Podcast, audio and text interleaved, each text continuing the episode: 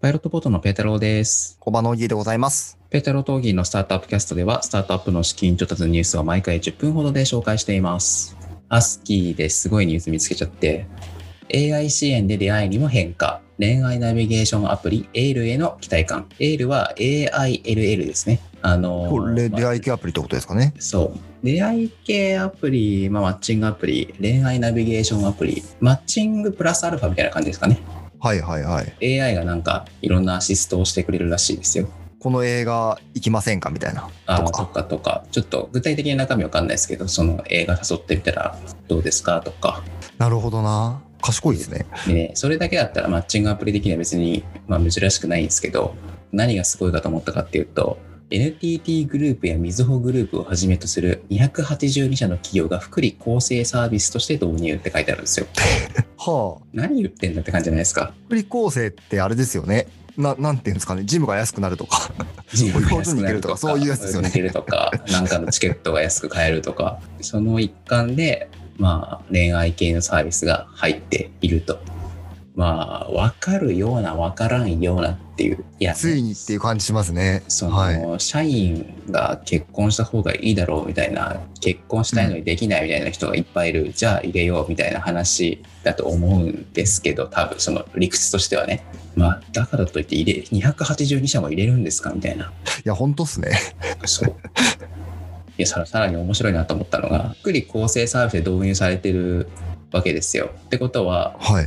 そのマッチングの候補として出てくるのが、確実に NTT とかみずほの人なわけですよね。はいはいはい。ので、いやまあちょっと他の280社がどんな会社か知らないですけど、ある程度安心感のある会社が出てくるみたいな、えー、名の知れたね。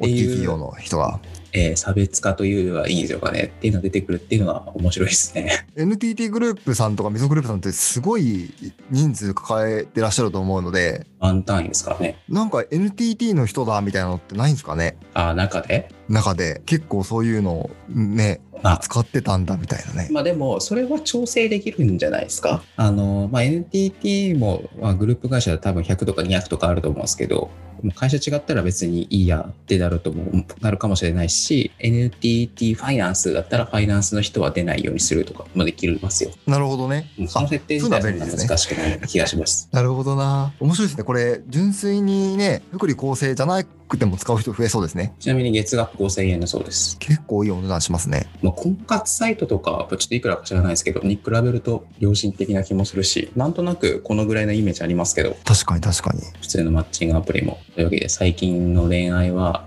福利厚生としても導入されるっていうお話でございました。すごい時代ですねはい。というわけで、本題の方に行きたいと思います。このポッドキャストではですね、えースタートアップの資金調達ニュースを毎回10分ほどで紹介しております。今回注目したのはですね、3件ですので紹介していきたいと思います。はい。1件目。スマート窓のアトモフさんが1.5億円調達しましたと。スマート窓、スマートウィンドウ。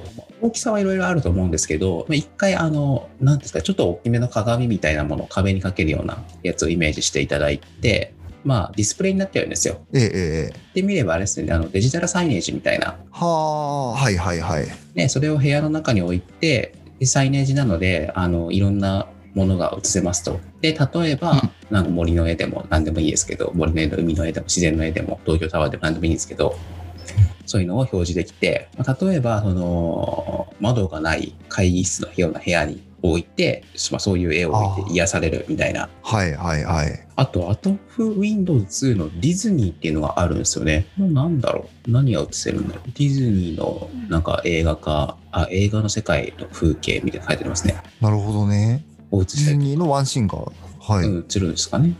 まあ、とにかくいろんなものが映せる窓ですっていうところですね。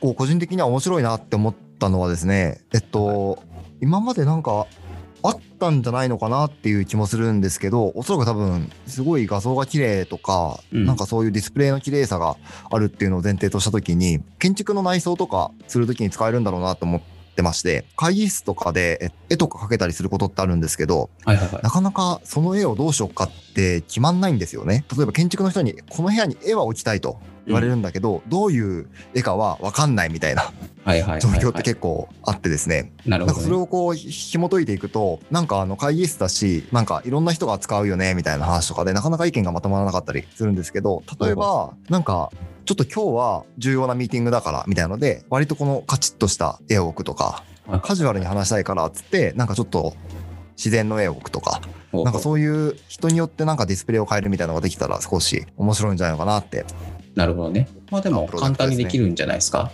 ら多分言ってみればスマホの壁紙みたいなもんですよ。なるほどねなんで、なるほポどイってね変えられるような気がしますけどね。はいはいはい、はい。次行きましょう。次。次はもう、オギーの得意分野じゃないですか。すごいですね得意分野ができましたね僕 にも僕よりオギーは詳しいです。水田向けスマート農業サービス、パディッチが、えーシリーズ A で1億円の調達。スマート水田。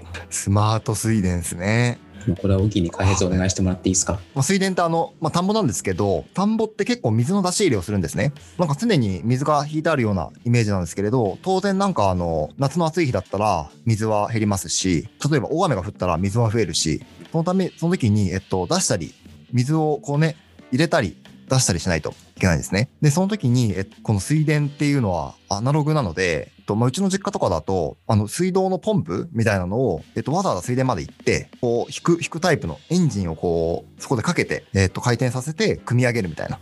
あ、なんか引っ張って、ブイーン、ブイーン、ブイーンってなるやつ。あ、そうなんです、そうなんです。はいはいはいはい。でしかも、なんか夏の暑い日って、えっと、水が熱くなっちゃうので、日中に水を増やしたらいけないんですよ。ほうなので、朝、こう、4時とかに冷たい水をこう、入れるみたいな。ほうほうことをしなかったりいけないんですけど、まあなんか田舎なので、家から田んぼの距離って割とあるんですよね。あー下手したらなんかあの、1キロまではいかいかないですけどね、1キロ近はいはいくあったりするので、軽いランニングです。でそうなんですよね、軽いランニングをね、朝朝からやるみたいな。そんな感じなんですけど、この水田スマート農業サービスを使うと、スマホ一つでできるっていうなるほどね。ことなんですよね。遠隔で電気つけるみたいな感じですね。そうですよね。ボタンポチッと押せば。そしては、その水門水門っていうのかなが勝手に、まあ、閉じたり閉まったりしますと、タイマーを設定できるらしいですこれよ。は。タイマーも設定できるんですね。だから朝の4時に勝手に、だからもう起きる必要すらない。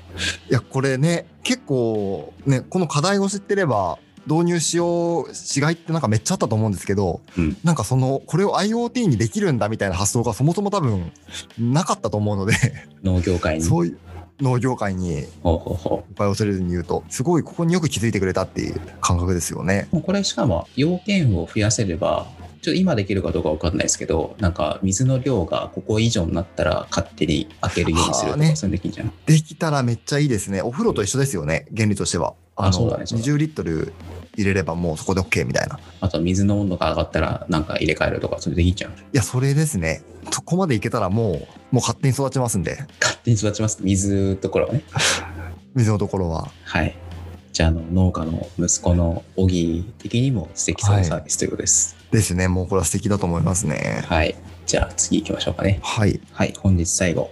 えーデジタル技術を活用した次世代型テーマパーク、リトルプラネットを運営するプレスホルダーさんが、えー資金調達。資金調達が資本業務提携を結びましたと。はいはい。次世代型テーマパーク、リトルプラネット。でこのリトルプラネットっていうのは、まあ、言ってみれば何なんだろう。デジタルの遊園地みたいな感じなんですかね。はいはいはい。ちょっと適当に探してきたプレスリリースには、ララポートにあったりとかするうんうらしいです。んうん。面白いですね。これ10個目らしいんで、もうすでにね、ふあの2桁数のやつがあるっぽいですね。結構進出されてるんですね。じゃあもうすでに。で、どんなものがあるかっていうと、例えば AR 砂遊び。だから、まあ当たり前ですけど、デジタルなんで実際の砂はないわけですけど、そこになんかアイウェオって書いたら、砂の中にアイウェオって書ける、書いたような動きをするって感じかな、多分。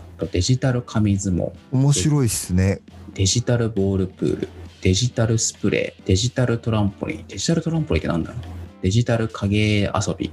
なんか我々、もしはい。どうぞ。我々の時代だと全然考えられないですよね。砂は砂で遊べばええやんみたいな。 砂場に行けばええやみたいな。紙相撲も 紙で戦えばええやんみたいな。 時代が違うんですよ。時代違いますね。時代が違うって一言言っちゃったけど、すごいよね。すごいですね。ちょっと体験してみたいですね。子供だけじゃなくてね、ちょっとやってみたいよね。あワックは商業向け施設の、ん商業施設向けのキッズイベントの企画とか言って、機関車トーマスとか、リトルプラネットに比べればアナログの遊園地、ミニ遊園地みたいなものを作ってきた会社っぽいですね。ああ、なるほど、なるほど。まあ、なので、それと組み合わせるんじゃないですかね。なるほど、そういう提携ってことですね。まあ別にね、デジタルだけである必要は全くないからね、子供からすれば。そうですよね。楽しめればいいっていうところですもんね。うん。いや、こういう子たちが大人になっていくんだ。10年後とかね、もう恐ろしいようになってますよ。恐ろしいですね。もう、デジタルじゃないものがないでしょうね。